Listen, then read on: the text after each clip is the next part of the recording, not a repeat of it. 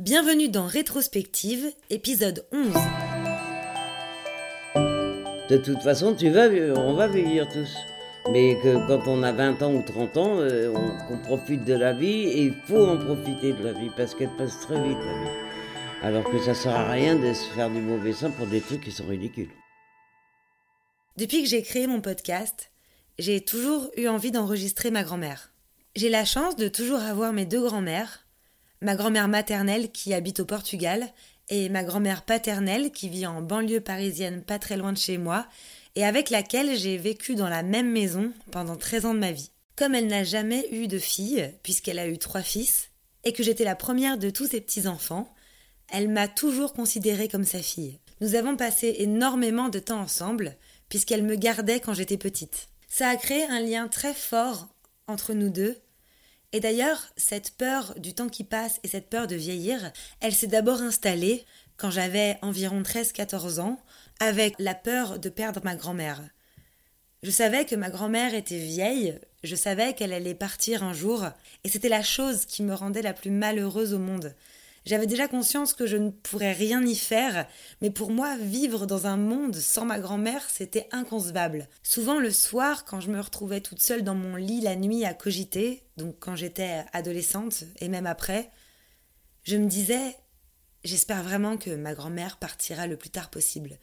Et je me souviens d'un jour où je me suis dit J'espère que ce sera après mes 30 ans, parce que j'imagine qu'à 30 ans, je serai une femme euh, forte, que j'aurai certainement déjà des enfants, et que je serai suffisamment prête à accepter cette perte. Mais en fait, aujourd'hui, je me rends bien compte que je suis toujours la même adolescente de 15 ans dans ma tête et que j'ai toujours exactement la même peur et que j'aimerais juste en fait que le temps s'arrête et que ma grand-mère reste toujours auprès de moi. Je ne sais pas si c'était de la pudeur, mais en tout cas, j'ai mis beaucoup de temps à oser lui demander de témoigner dans mon podcast.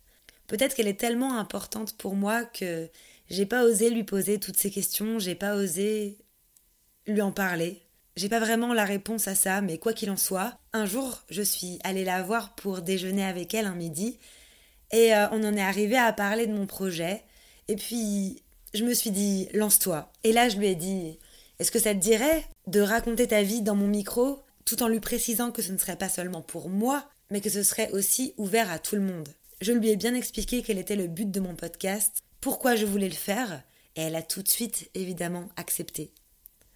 Bien sûr, je lui ai précisé que je voulais qu'elle témoigne de la façon la plus authentique possible. Elle a cette manière de parler très franche que j'adore et je voulais surtout pas que parce que d'autres personnes vont l'entendre, qu'elle modifie sa façon de parler ou qu'elle ne dise pas euh, certaines phrases ou certaines choses. Par contre, je dois vous prévenir qu'à un moment donné, elle va parler d'inceste et de viol, parce que ça a fait partie de sa vie. Pendant l'interview, elle m'a arrêté à ce moment-là et elle m'a dit Est-ce que tu veux vraiment que je parle de ça? Ma réponse a été très claire. Oui, mamie, je veux que tu en parles. Parce qu'il faut en parler. C'est très important. Beaucoup de personnes qui sont victimes de viol et d'inceste n'en parlent pas, n'osent pas en parler. Et justement, c'est un drame. Donc si vous, ou quelqu'un de votre entourage est confronté à ce genre de problème, surtout n'hésitez pas à en parler ou de vous renseigner sur Internet, énormément de numéros d'urgence existent. Je vous laisse maintenant écouter son témoignage. On se retrouve comme d'habitude après. Bonne écoute à tous. T'as commencé? Alors je m'appelle Odile, je suis née à Paris, dans le 18e arrondissement de Paris, en 1941, où tout allait bien à cette époque-là.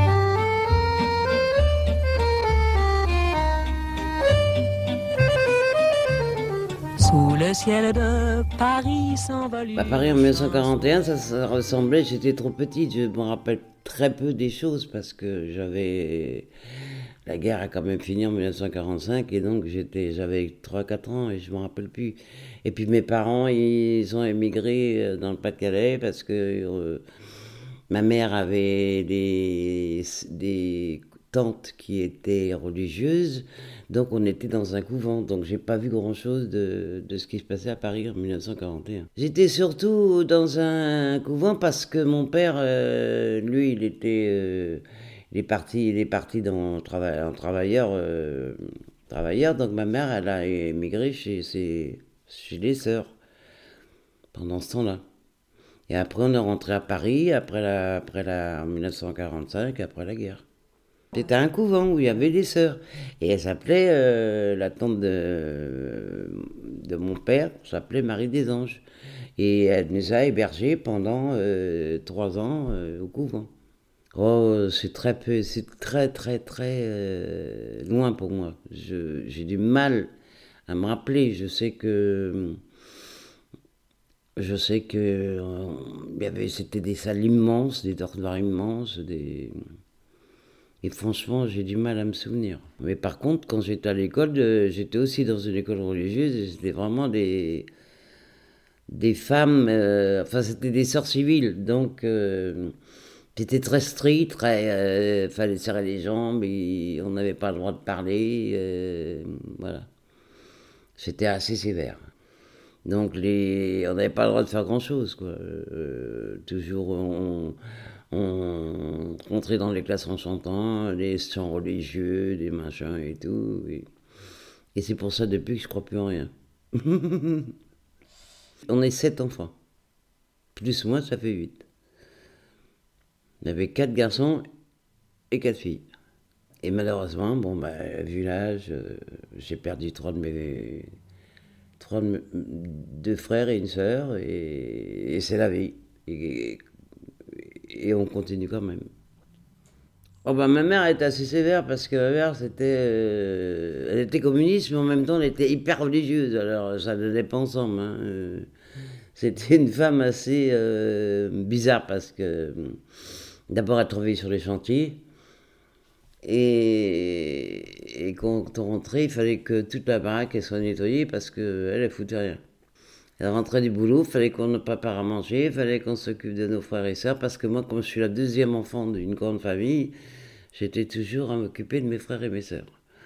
Voilà. Et mon père, euh, il faisait rien parce que lui, il était tout le temps malade et il était toujours euh, à la maison.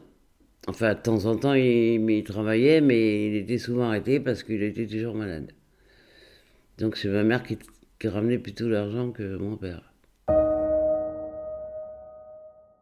Avant mon père, c'était une vraie saloperie parce que c'est un mec qui a abusé de ma sœur quand elle avait 9 ans et il frappait mes frères et c'était vraiment une ordure de première classe. Ça se disait pas à l'époque et puis ça se dit malheureusement c'est que ça se dit toujours pas malheureusement et personne l'a su. Moi j'ai su très tard quand j'avais euh, quand ma soeur elle avait 30 ans, elle me l'a dit, mais personne n'était au courant. Mais enfin bon, de toute façon, il faisait des choses, euh, même à mes frères, il les mettait à genoux sur des, sur des briques pendant des heures. Euh, enfin, c'était une saloperie, quoi.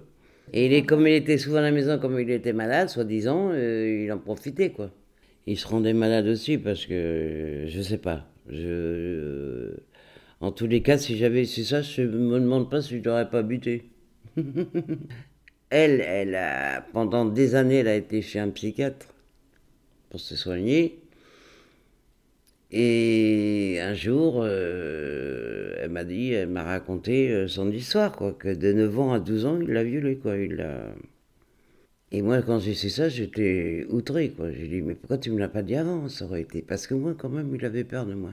Parce que moi, j'étais la seule rebelle de la maison. Moi, j'étais la seule rebelle hein, qui me. Donc, il m'a jamais touché, mais.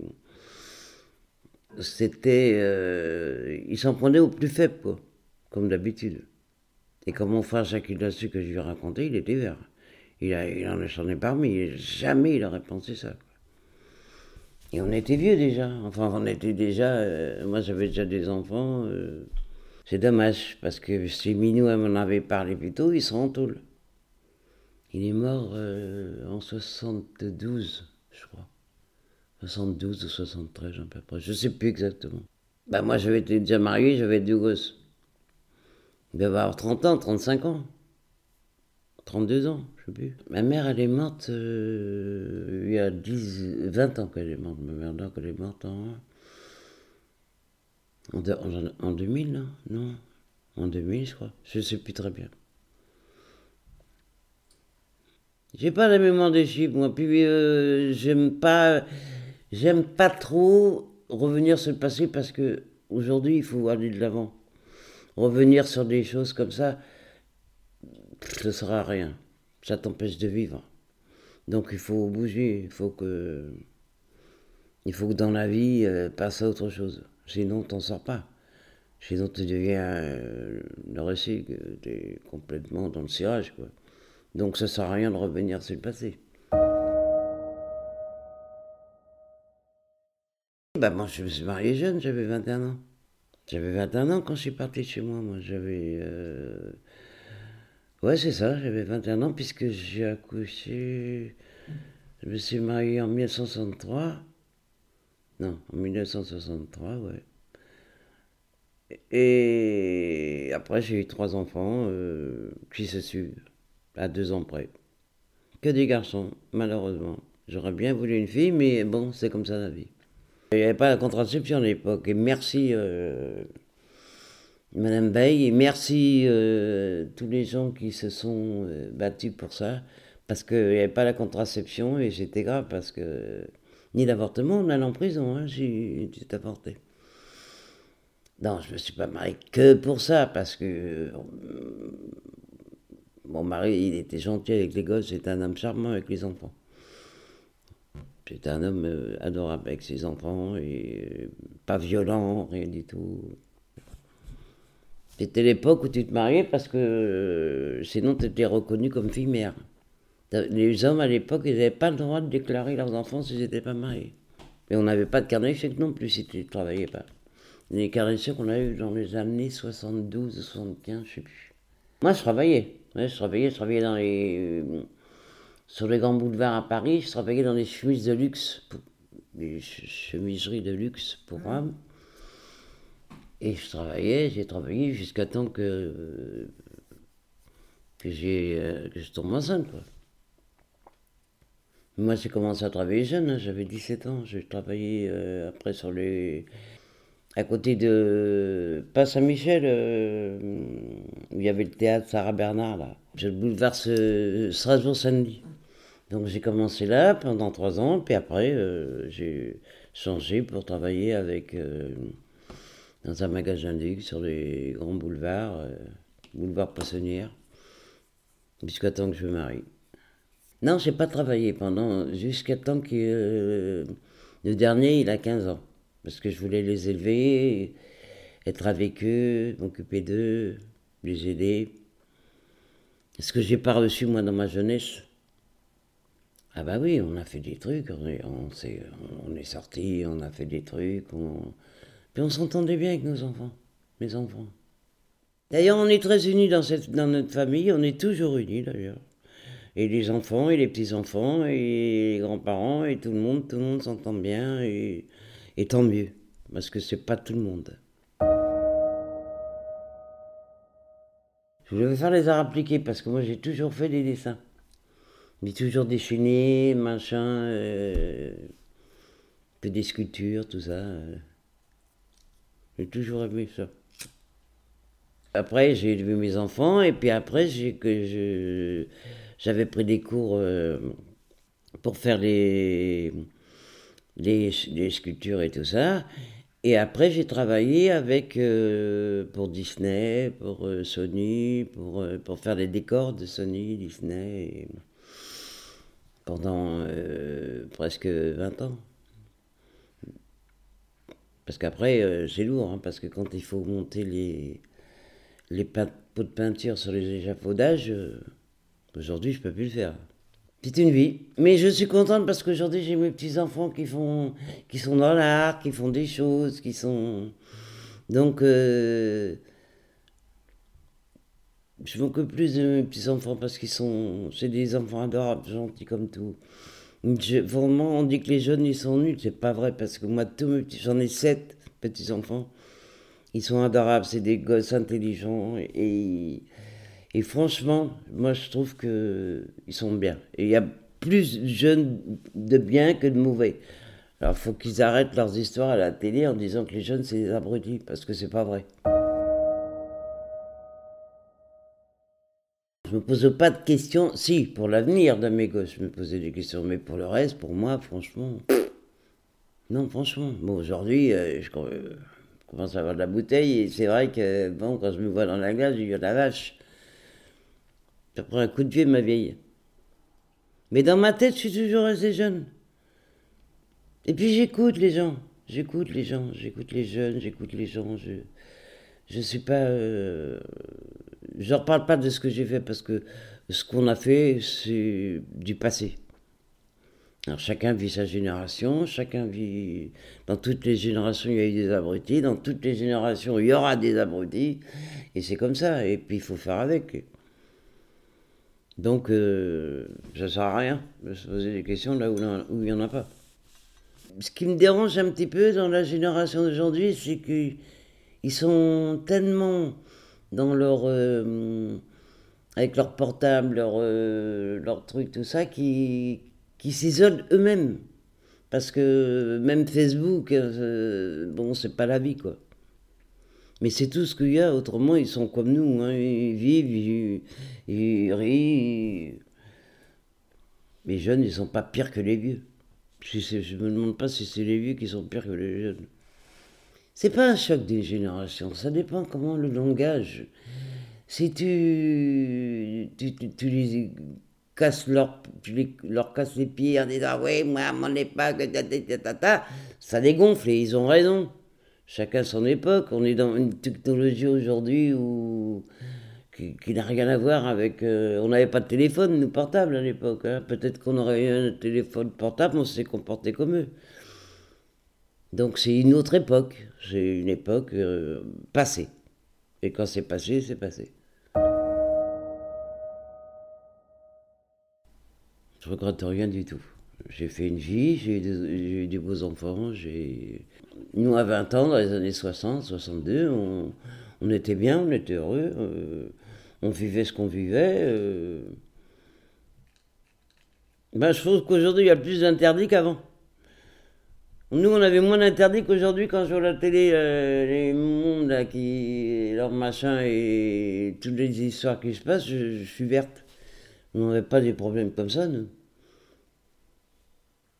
Nous, les années 60, 65, c'est la mini-jupe, c'est les machins, c'est les bas en noir, c'est... On a été... Euh, personne ne nous faisait chier. Mais il y a toujours eu des connards, forcément. Des espèces d'abrutis des gangsters et des, blousons noirs et tout ça. Mais et, euh, les gens, ils vivaient... Euh, j'ai pris pendant des années le métro, j'ai pas jamais été agressé, jamais...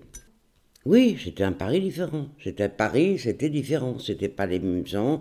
Les étudiants, moi je me rappelle quand on Saint-Germain-des-Prés, euh, parce que j'allais tout le temps à Saint-Germain-des-Prés.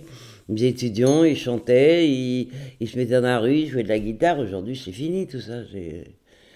C'est plus pareil, c'est plus la même vie. C'est plus quand je suis rentré dans Paris le jour, j'ai pas reconnu. Nous, on habitait rue Gabriel en face du Sacré-Cœur. Mais c'est plus pareil, c'est plus les, mêmes gens, c'est plus les mêmes vies, c'est plus les mêmes. Euh. On n'avait pas peur, nous, dans les années 60, de, rien. Moi, quand j'avais j'avais euh, de 16 à de 16 à 17 ans, 18 ans, jusqu'à 19 ans, je faisais partie des compétitions de natation, j'allais à Pantin, ben je rentrais euh, chez moi le soir, puisqu'il n'y avait plus de bus à partir de 9h, personne nous agressait dans la rue, personne nous faisait chier, personne. Et aujourd'hui, je trouve ça scandaleux, les gens, comment ils se comportent, quoi. Alors, le plus chiant de vieillir, c'est la maladie, parce que t'as mal aux os, la massacie, t'as de l'arthrose, un machin, là, Bon, mais euh, à part ça, il euh, faut, faut, aussi se dire que si on bouge pas, si on fait rien, c'est pire. Donc, euh, c'est normal. Les os, ils se détruisent, c'est la vie. Hein. Ça fait partie de la vie. On dit comme les arbres. Un jour, on se déplume et puis cop. Voilà, c'est comme ça. Mais il faut, se, il faut surmonter euh, les choses, il faut, parce que si tu te plains tout le temps, ça sert à rien. C'est toujours chiant de vieillir parce que, bon, euh, t'as plus le, la forme que t'avais quand t'avais 20 ans, quoi, c'est sûr. Mais il faut faire avec. Moi, j'ai eu tard ménopause, j'ai eu à 65 ans. Oui, parce que moi, j'ai eu mes règles très tard. J'ai eu à 16 ans et demi et ma soeur 19 ans. Mais c'est peut-être normal. J'ai jamais eu de bouffée de chaleur. Non, non. Ah bah peut-être des- sur certaines femmes, mais moi non. Moi non, j'ai jamais été emmerdé avec ça. Moi je fume depuis qu'il 50 ans, euh, si j'avais pas fumé, peut-être que j'aurais plus de bon- j'aurais pas de bronchite. hein. Moi j'ai une bronchite, j'ai des problèmes euh, respiratoires, mais ça c'est normal. Quand t'as 40 ans de club dans la tronche, c'est normal que... hein. Et ça, c'est pas bien. Et je voudrais bien que mes enfants ils s'arrêtent de fumer. Parce que ça, ça me fait peur. Tu vois, parce que quand tu as du mal à respirer, euh, c'est chiant, quoi. Mais c'est tout. Autrement, bon, bah... euh, Mais il faut pas trop s'écouter. Si tu t'écoutes, tu fais plus rien, alors. Des fois, t'as mal, t'as mal, ben, ben, t'as mal. Tu prends un antidouleur et ça va mieux. Ah, moi, je peins. Je peins, je fais de la peinture, je fais des cartes. Des cartes de. ok, des questions. J'aurais jamais sans rien faire. Moi, je peux pas rester sans rien faire. C'est un truc que je sais pas faire. Rester sans rien faire, assis sur une chaise à regarder la télé, je peux pas. Donc, je dessine, je fais beaucoup de tables. Ben, mon. Mon job, c'est la peinture, de toute façon, hein, puisque j'ai travaillé dans la déco déjà. Et je fais des cartes aussi, des cartes des questions, des machins. euh, Voilà, je m'occupe. Je m'occupe toujours. Et puis je fais des trucs, hein, euh, la maison, euh, je range, je fais le ménage, je fais plein de trucs. Je, je peux pas me faire chier, moi, parce que je m'occupe toujours. Bon, des fois, j'ai un peu la nostalgie des... pour les gosses parce que je me fais peur. Je suis très soucieuse des enfants. Bah, j'ai toujours peur qu'il leur arrive un truc. euh, Oui, à mes enfants, mes petits-enfants. Je suis une chiante des fois parce que je me dis arrête, arrête, ils sont grands. Mon fils, il a 50 balais. euh, mais toujours, mais je pense que c'est les mères, elles sont comme ça. Les, femmes qui sont des mères, ils sont comme ça. hein. Tu te fais toujours du souci pour tes enfants, c'est normal. Moi, je pense que c'est normal. Ce qui n'est pas normal, c'est de pas s'en faire. Quand tu perds un être que tu aimes bien, tu as du chagrin, mais c'est tout le monde. C'est pas que les vieux. hein. Je pense que les gens qui perdent quel- quelqu'un qu'ils aiment, leur frère ou leur soeur ou leur père ou leur mère, ça fait du chagrin. Mais c'est tout le monde. C'est pas que, le vieux. Moi, mon frère, il est mort à 65 ans, l'autre 67 et Minou à 69. Donc ils sont morts jeunes, pas, pas trop vieux, quoi. Bah, tout le monde a peur de la mort. Maintenant, si j'étais perdu dans un trou perdu, toute seule au fond des bois, peut-être que je voudrais mourir, mais pour l'instant, c'est pas le cas.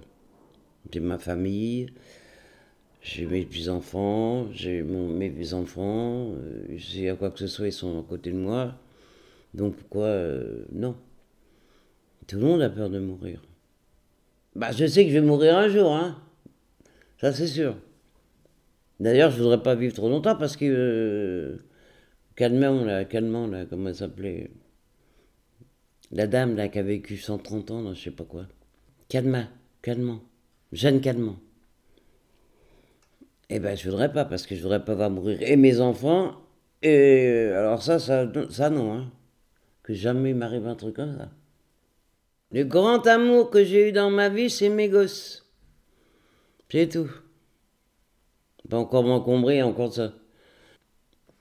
Bah, je me suis fait draguer comme tout le monde quand j'étais. Surtout que j'étais pas mal quand j'étais jeune. J'étais une belle, une belle fille. Mais c'est tout. Jamais eu d'amant, jamais eu de. J'aurais dû. Oh, puis je sais pas parce que ça m'aurait fait chier. J'aime pas, pas me compliquer l'existence. Oui, je complique l'existence, je suis désolé, mais. Faire chier. euh, non. Ah non, non, moi j'aime les trucs euh, nets, vite. Pas me faire chier. euh. De toute façon, tu vas, on va vieillir tous. Mais que quand on a 20 ans ou 30 ans, euh, on- qu'on profite de la vie, et il faut en profiter de la vie, parce qu'elle passe très vite, la vie. Alors que ça sert à rien de se faire du mauvais sang pour des trucs qui sont ridicules.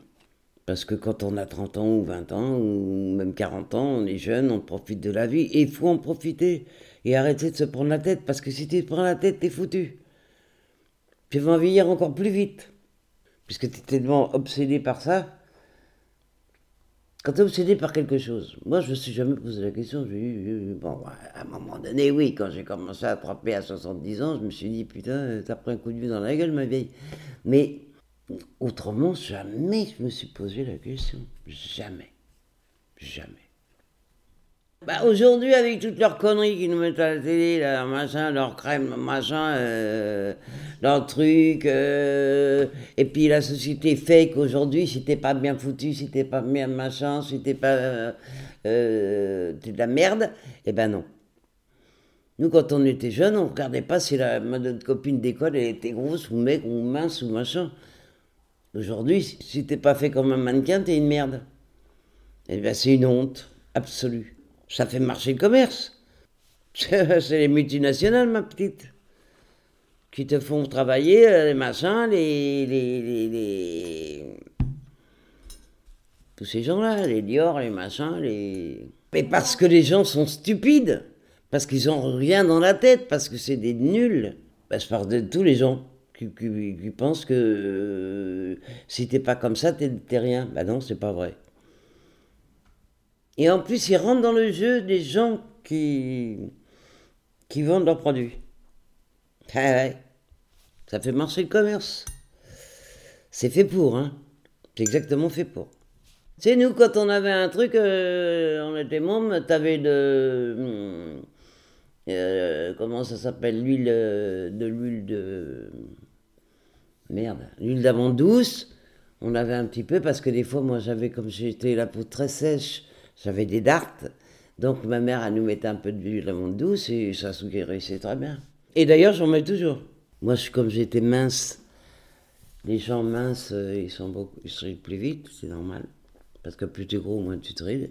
Mais euh, autrement, euh, pff, moi, j'ai jamais dépensé du pognon pour, euh, dans des crèmes à- qui coûtent la peau du cul. Faut boire de l'eau, faut boire la clope, ça abîme la peau. L'alcool, ça abîme la peau. Donc, euh, au lieu de mettre des produits, tu bois, tu bois de l'eau et tu bois plus d'alcool, tu fumes plus. Et, tous les mecs qui vendent leurs produits, ils vont se remettre. Parce que c'est de la connerie.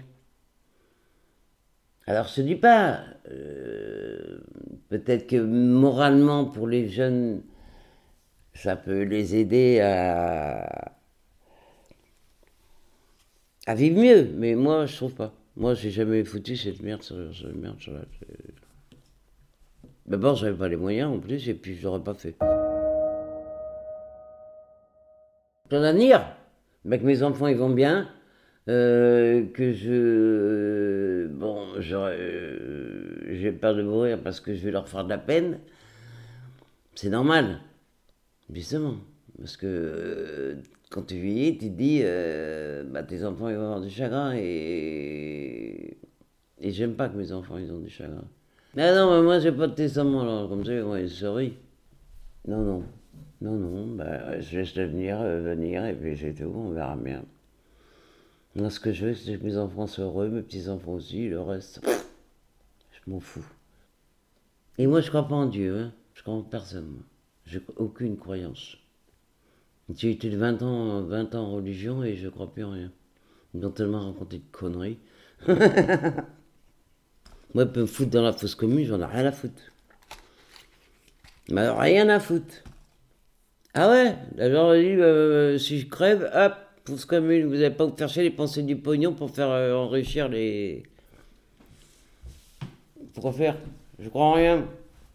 Une fois qu'on est mort, on est mort, le cerveau, il est mort, il est mort.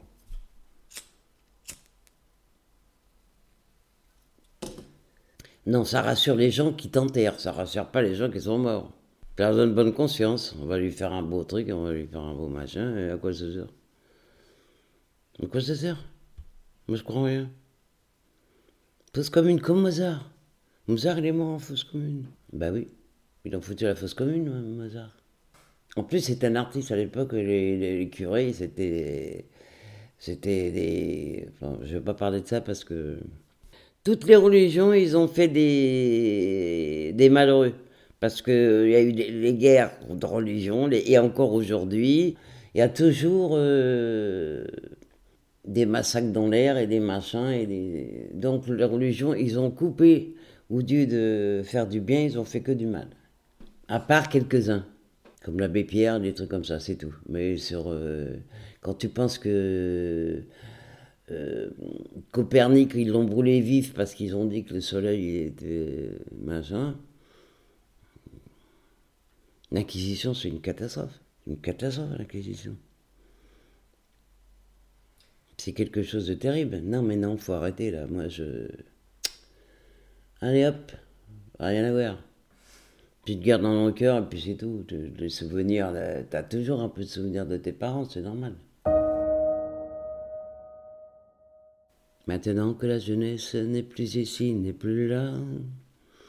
Maintenant que la jeunesse chante à d'autres le printemps. Maintenant que la jeunesse souvient-toi, souviens-toi.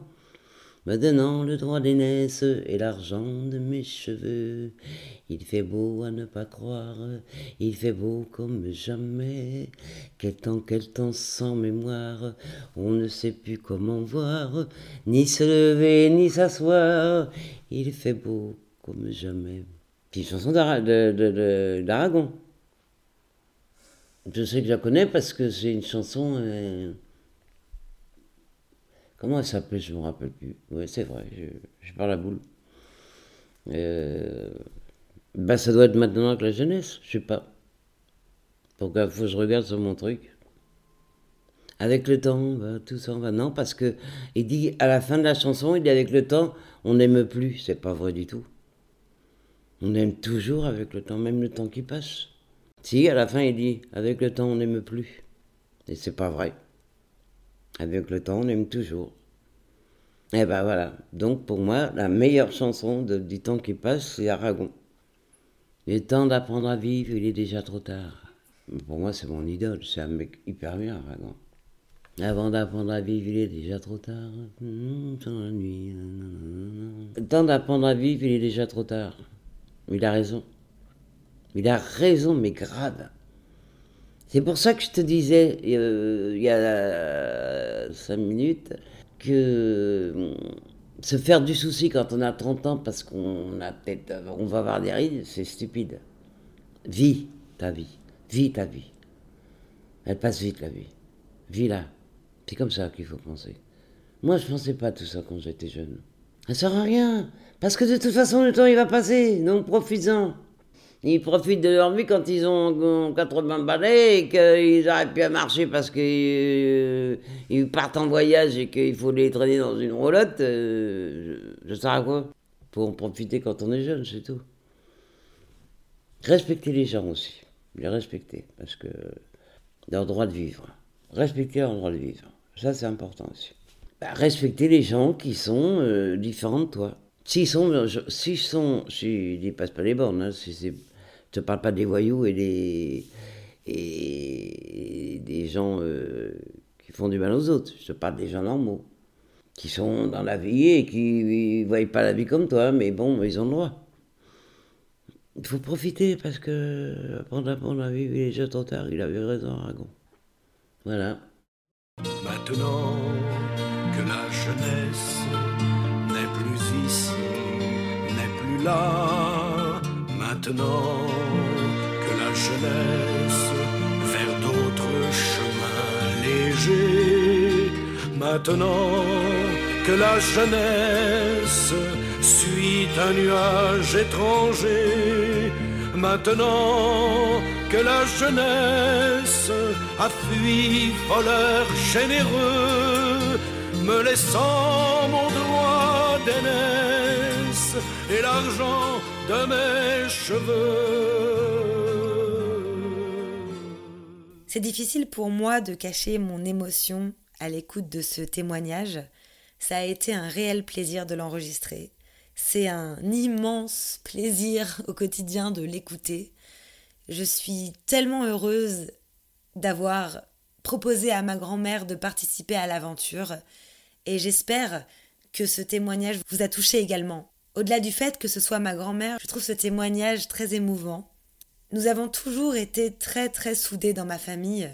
On a tous vécu tous ensemble, que ce soit dans la même maison ou la même ville. Et aujourd'hui, que ce soit avec mes parents, mes frères ou, ou même encore mes oncles, mes tantes, mes cousins, nous sommes une famille extrêmement soudée et c'est quelque chose de très important pour moi et je sais qu'elle n'y est pas pour rien et euh, pour cela je leur remercie. Il y a aussi mon grand-père à qui je voudrais rendre hommage. Il est aujourd'hui décédé et ma grand-mère n'en parle pas beaucoup dans son témoignage pour des raisons intimes que je comprends totalement. En tout cas, je peux vous dire que c'était un homme merveilleux, c'était le meilleur des grands-pères. Il nous a donné tout l'amour du monde et il a tout mis en place pour qu'on soit une famille soudée et une famille faite d'amour et de fête, de générosité. Et pour ça, je le remercie. Il me manque beaucoup. J'avais aussi besoin d'en parler parce que j'aimerais évidemment qu'il soit encore là. C'est un homme qui est parti d'Algérie pendant la guerre et qui est venu en France et qui a refait sa vie. Je l'admirais beaucoup et il me manque énormément. Je voudrais vous dire à tous qui avaient encore vos grands-pères et vos grands-mères d'aller les voir, de profiter d'eux, de leur parler et de leur poser des questions sur leur passé. Ils ont tout à nous apprendre, et ils ne sont pas éternels. Profitez des gens que vous aimez tant qu'ils sont encore là, parce qu'un jour, si vous avez de la chance, vous aussi, vous aurez leur âge et vous serez à leur place, et vous apprécierez que vos enfants et vos petits-enfants, que vous aimerez plus que tout, passent du temps avec vous et écoutent votre histoire. Merci à tous d'avoir écouté cet épisode. Je vous retrouve très bientôt pour un nouvel épisode de rétrospective.